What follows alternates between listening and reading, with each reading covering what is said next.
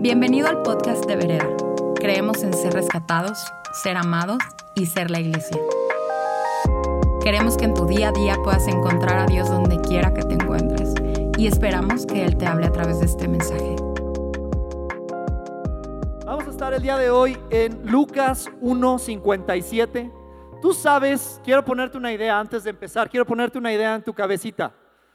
Tú sabes que solamente por el hecho de estar en este lugar, me refiero al planeta Tierra, estar vivo, te estás convirtiendo en algo. ¿Lo habías puesto a pensar? Te estás convirtiendo en algo. Nos guste o no nos guste, nada más por el hecho de estar vivos nos estamos convirtiendo en algo. Vamos a leer el día de hoy Lucas 1 a partir del 57. Nacimiento de Juan el Bautista. Cuando se cumplió el tiempo para que naciera el bebé, Elizabeth dio a luz a un hijo varón. Todos sus vecinos y parientes se alegraron al enterarse de que el Señor había sido tan misericordioso con ella. Cuando el bebé cumplió ocho días, todos se reunieron para, que para la ceremonia de la circuncisión. Querían ponerle por nombre Zacarías como su padre, pero Elizabeth dijo, no, su nombre es Juan. ¿Cómo? exclamaron. No hay nadie en tu familia con ese nombre. Entonces le preguntaron por gestos al padre cómo quería que se llamara. ¿Por qué por gestos? Porque estaba mudo su papá. Y ahorita, ahorita eh, entramos un poquito en ese, en ese contexto. Pero le preguntaron, ¿cómo se va a llamar? Y el papá no podía hablar. Entonces dice que fue, eh, le, le dieron una tablilla para escribir. Y para sorpresa de todos, escribió, su nombre es Juan. Al instante Zacarías pudo hablar de nuevo y comenzó a alabar a Dios. Todo el vecindario se llenó del temor reverente y la noticia de lo que había sucedido corrió por todas las colinas de Judea. Los que la oían meditaban sobre los acontecimientos y se preguntaban, ¿qué llegará a ser de este niño? Puedes decir conmigo, ¿qué llegará a ser de este niño? Pues la mano del Señor estaba sobre él de una manera especial. Señor, te damos gracias en esta tarde porque podemos abrir tu palabra, Señor, porque tenemos acceso a este legado que tú nos has dejado, Señor. El día de hoy, Señor, honramos tu palabra. Tu palabra tiene nuestra máxima y última autoridad. No cuestionamos absolutamente nada. Espíritu Santo, gracias porque estás presente en este lugar. Y tú nos revelas al Padre a través de Jesucristo, a través de la palabra. Señor, el día de hoy nosotros preparamos nuestro corazón abrimos nuestros oídos y nuestros ojos espirituales para saber percibir qué es lo que tú nos quieres decir. Queremos aprender de ti, queremos ser cada vez más como Jesús. Habla, Señor, que tu siervo oye. En el nombre de Jesús, amén. En el nombre de Jesús, amén. Fuerte. ¿Estamos listos? Ok, como el 30%. ¿Estamos listos? Eso está mucho mejor. Quiero empezar contándoles una historia que me pasó esta semana. De repente entre juntas, este, teníamos Andrea y yo como una hora, hora y media eh, sin hacer nada. Entonces le dije, perfecto, te invito a un café romántico. Te invito a un cafecito, vamos a platicar acerca de nosotros, vamos a pasarla bonito, tenemos este momento así como este entre y entre. Entonces, ¿qué te parece? Ah, sí, perfecto. Entonces, eh, ya quedé desde la semana pasada o antepasada que ya no voy a decir marcas. Entonces fuimos al café de los Varos de Estrella. Solo les voy a decir eso. Fuimos al café de los Varos de Estrella y entonces llegando al café, Adrián viene un poquito lento el día de hoy, pero este, no se apuren. Ahorita en 15 segundos agarra la onda de todo lo que hemos diciendo.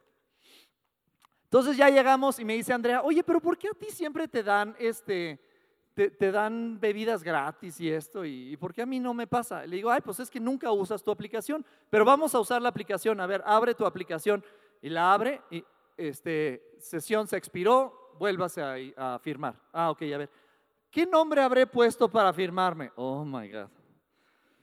Ok, este, a ver, pues es tu email. ¿Ves que tengo dos? ¿Cuál habrá sido? No, pues a ver, ¿cuál es el que más usas? Ese, a ver, lo pongo, ta, ta, ta, ta. ¿Qué contraseña puse?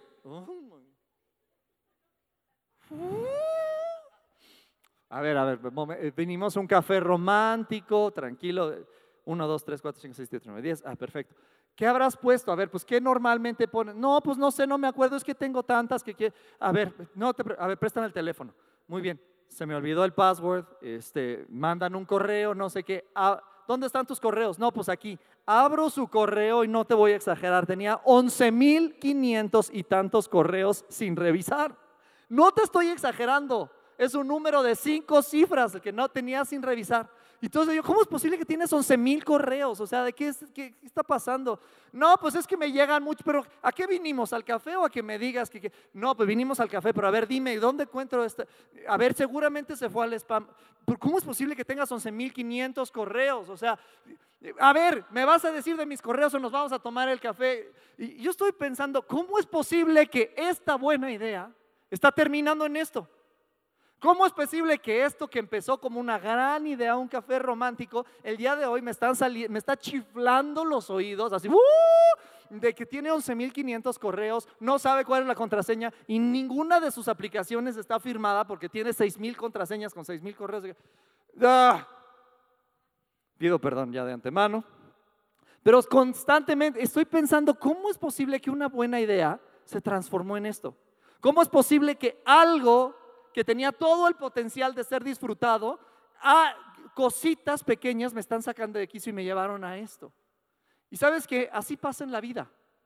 ¿Cómo es posible que en la vida hay ciertas cosas, todo en la vida empieza pequeño?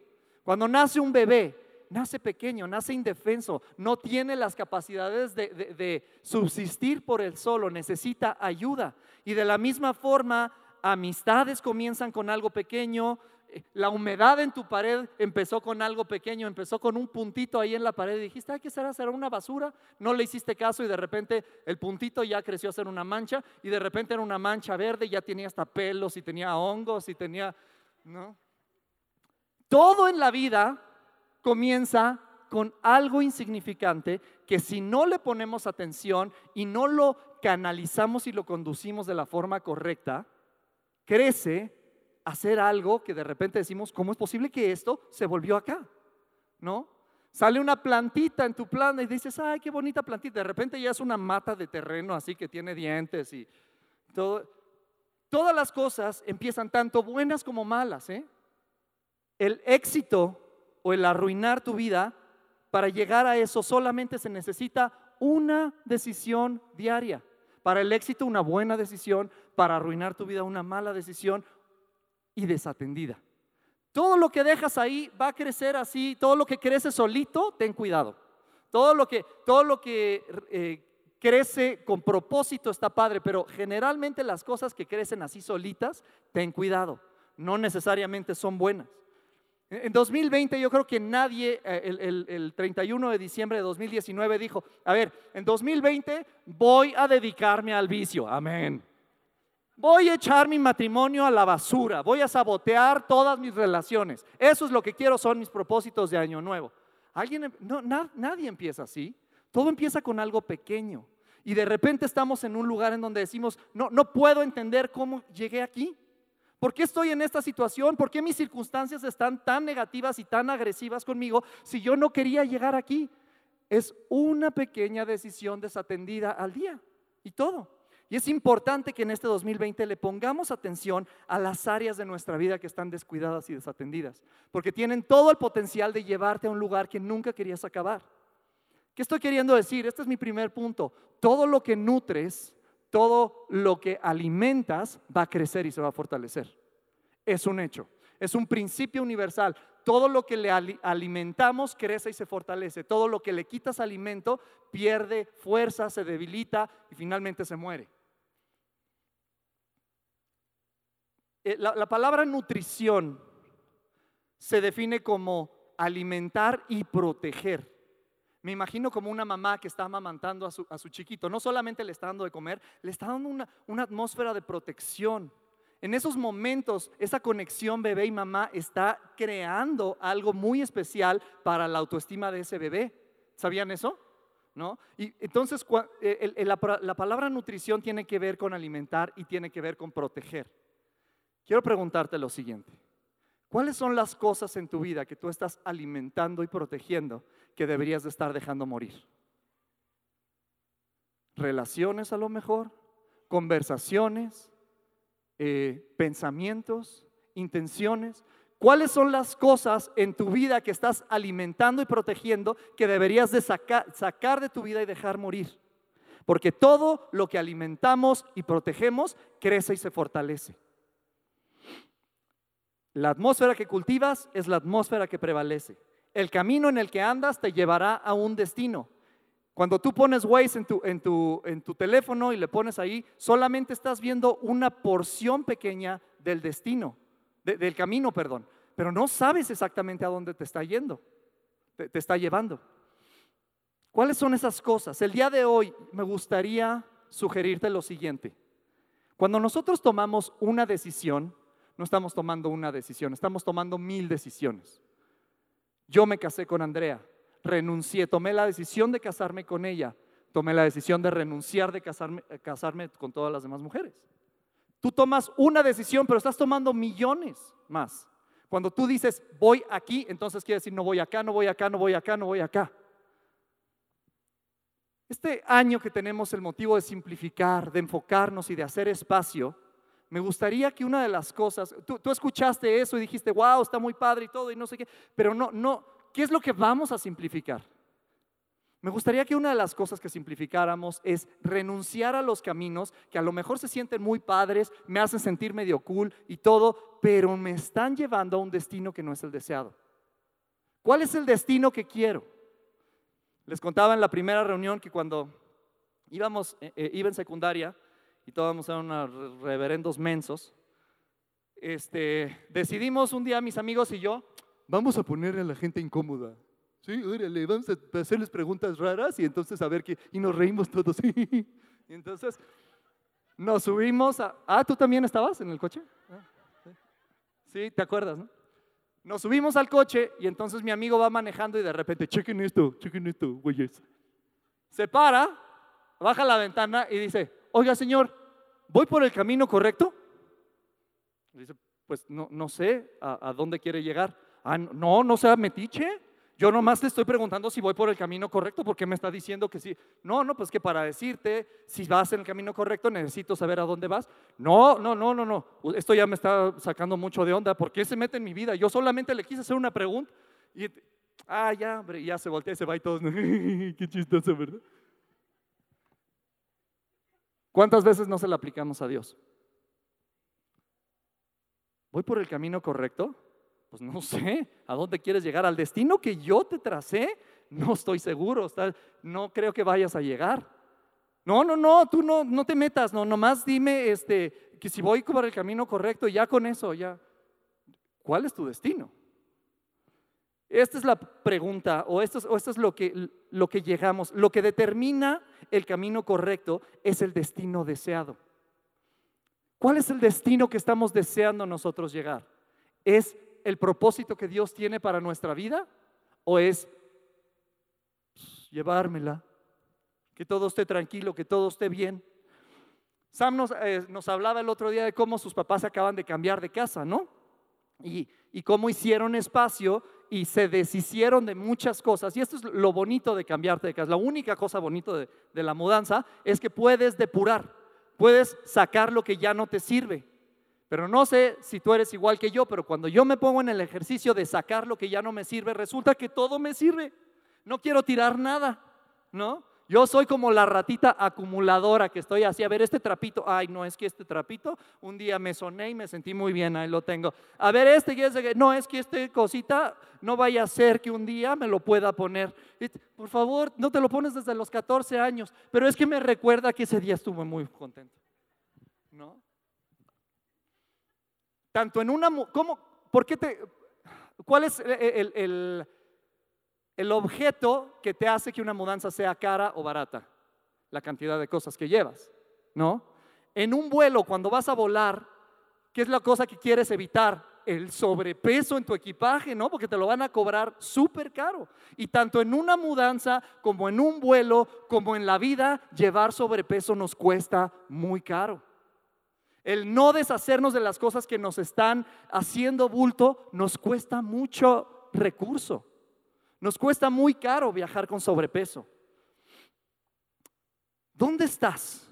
¿Y cuáles son las cosas que tú deberías de estar quitando de tu vida que estás abrazando y protegiendo? ¿Cuál es el camino que decidiste tomar y hacia dónde vas?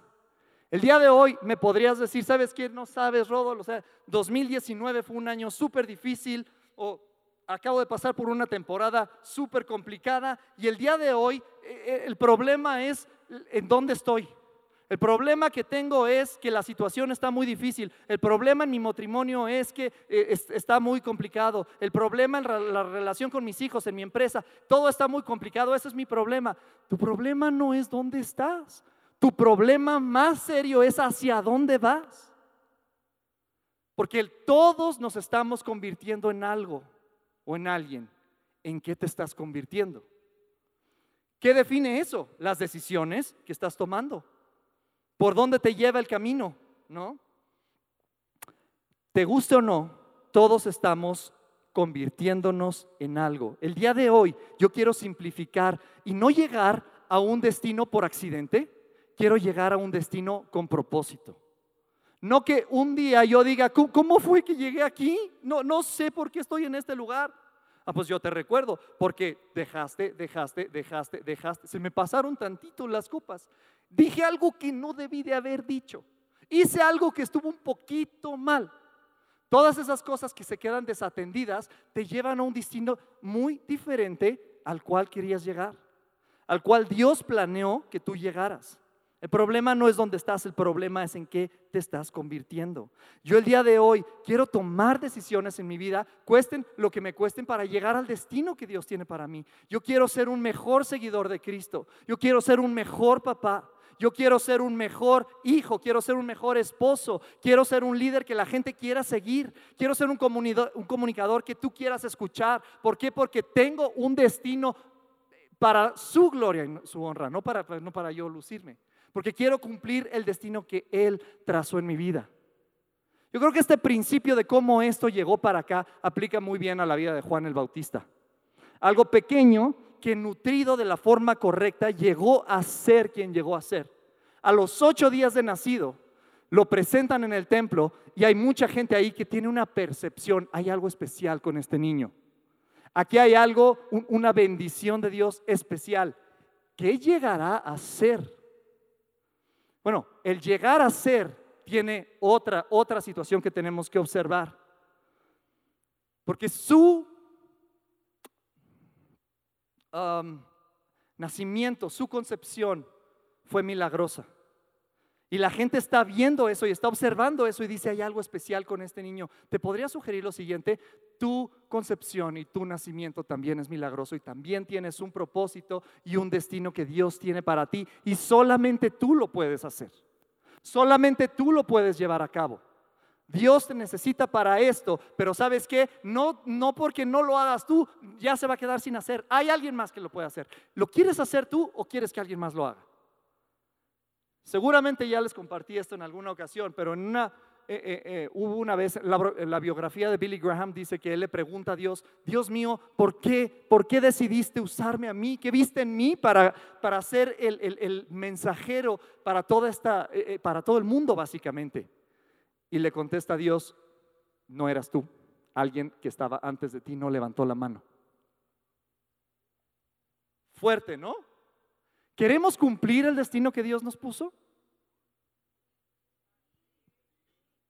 Pues algunos sí. Queremos vereda, queremos ser y que tú en 10 años puedas voltear y digas, oye, eso que, que, estaba allá, ¿cómo fue que llegó acá?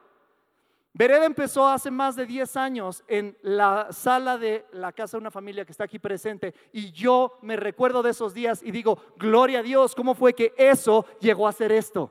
Pero sabes que ahí no termina la historia, no, ahí no se acaba todo. ¿Cómo fue que esto va a llegar a ser lo que en 10 años estamos llamados y destinados a ser? En el nombre de Jesús, todavía hay más, todavía no acabamos. Hay mucho más que Dios quiere hacer a través de nosotros. Tengo brechas en mi vida, tengo errores y tengo eh, discrepancias enormes en mi vida, pero ¿sabes qué? Eso no me deprime, eso me da esperanza a saber que todavía hay espacio para que Dios siga trabajando en mí.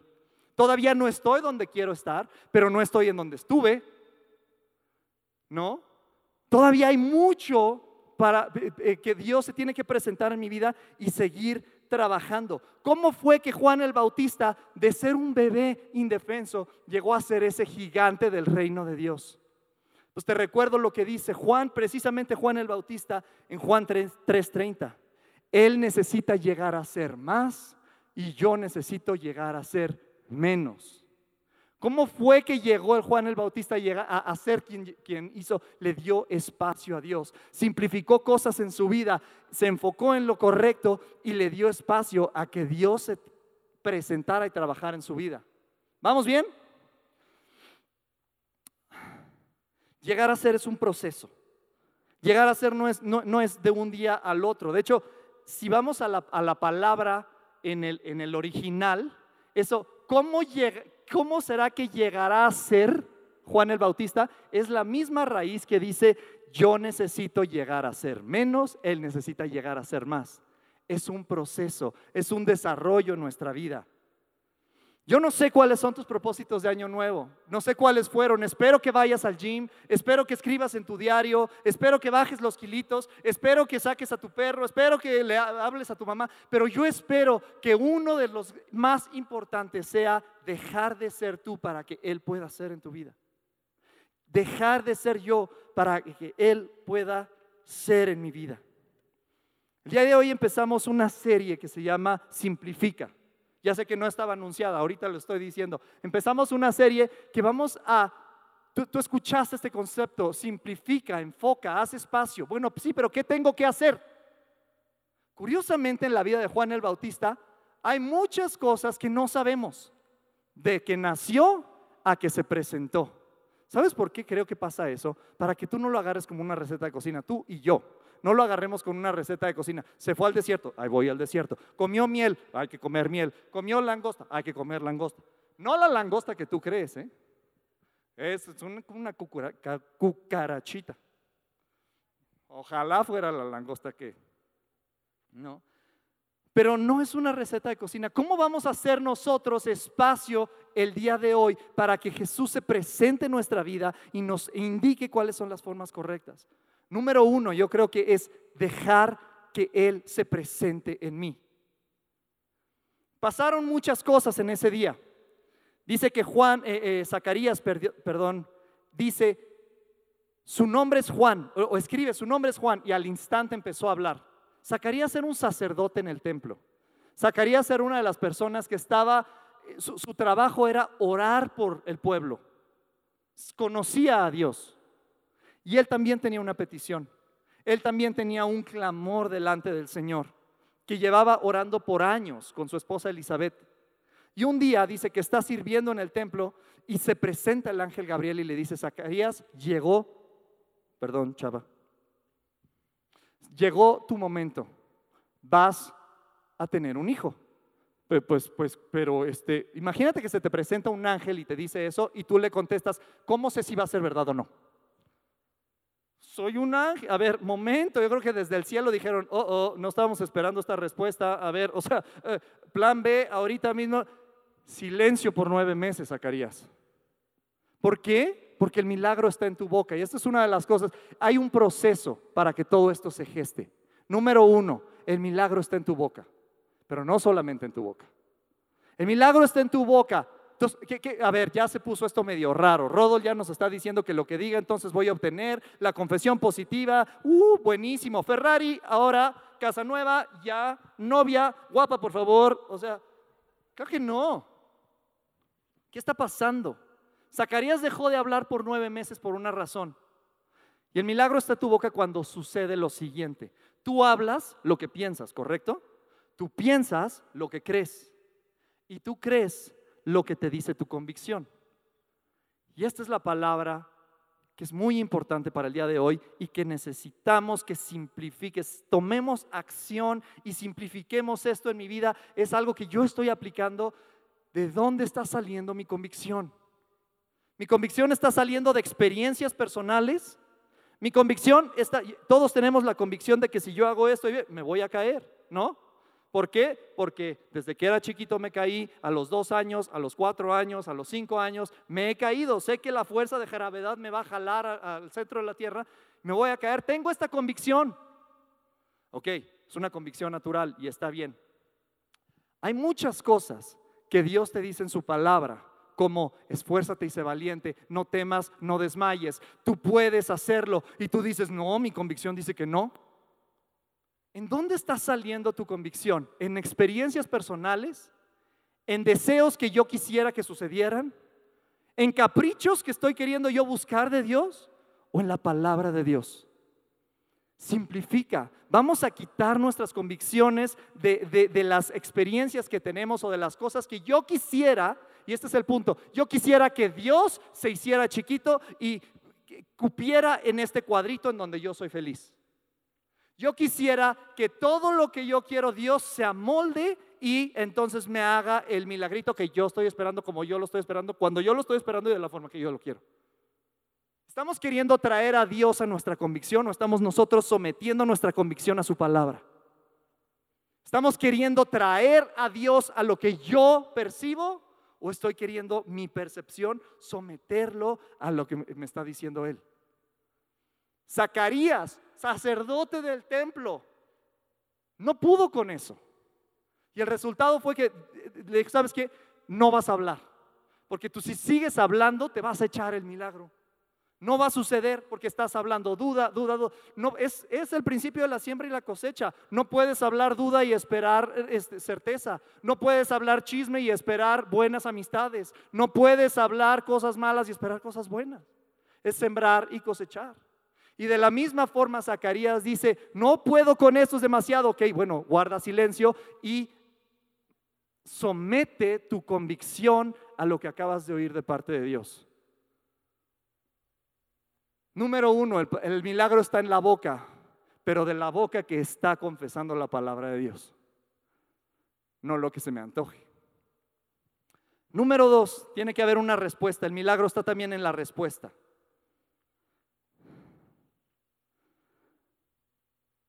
Em, dice que después de que Zacarías empieza a hablar, empieza a profetizar. En el verso 67 dice, entonces su padre, Zacarías, se llenó del Espíritu Santo y dio la siguiente profecía, alaben al Señor, Dios de Israel, porque ha visitado al redimido y a su pueblo. Nos envió a un poderoso Salvador del linaje real de su siervo David. Y en el verso 76 le empieza a hablar a su hijo. Empieza a hablar una profecía a su hijo y le dice, y tú mi pequeño hijo, serás llamado profeta del Altísimo, porque prepararás el camino para el Señor. Dirás a su pueblo cómo encontrar la salvación mediante el perdón de los pecados. Gracias, gracias a la tierna misericordia de Dios, a la luz matinal del cielo está a punto de brillar entre nosotros para dar luz a los que están en oscuridad y en sombra de muerte, para guiarnos al camino de la paz. Y empieza a hablar entonces ahora sí, palabras que se alinean al propósito de Dios, ¿no? Hay poder en eso.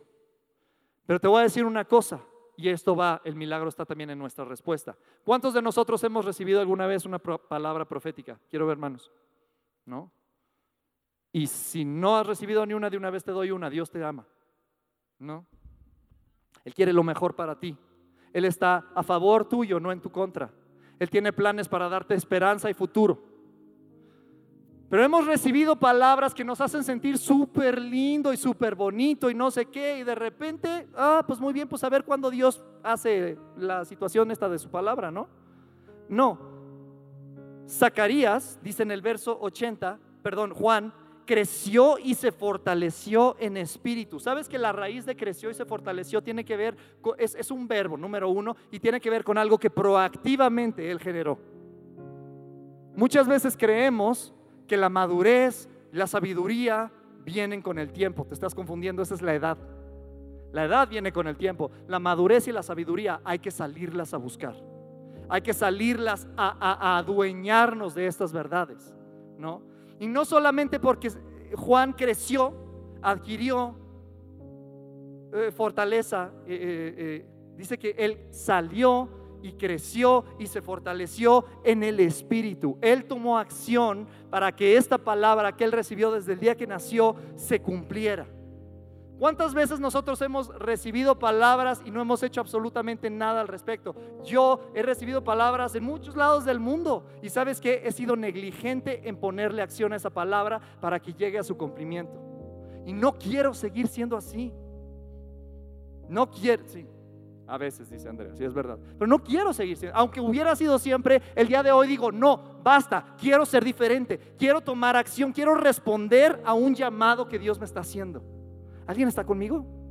Quiero responder a un llamado que Dios me está haciendo. ¿Por qué? Porque no quiero que esta palabra quede en, el abismo. Quisiera pedirte si nos ponemos todos de pie. Ah, no, antes, antes, antes, antes, perdón, perdón, perdón, perdón. Perdón, perdón, perdón. es que todavía falta algo.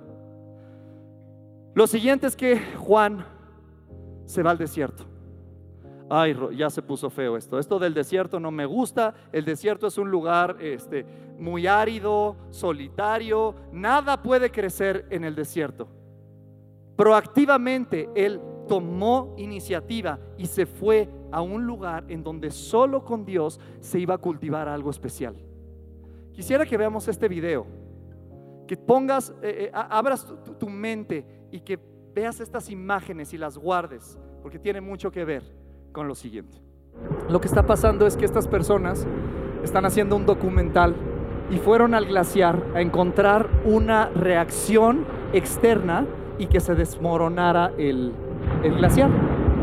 Pero llevan días y días y días y no pasa nada y se están desesperando un poquito.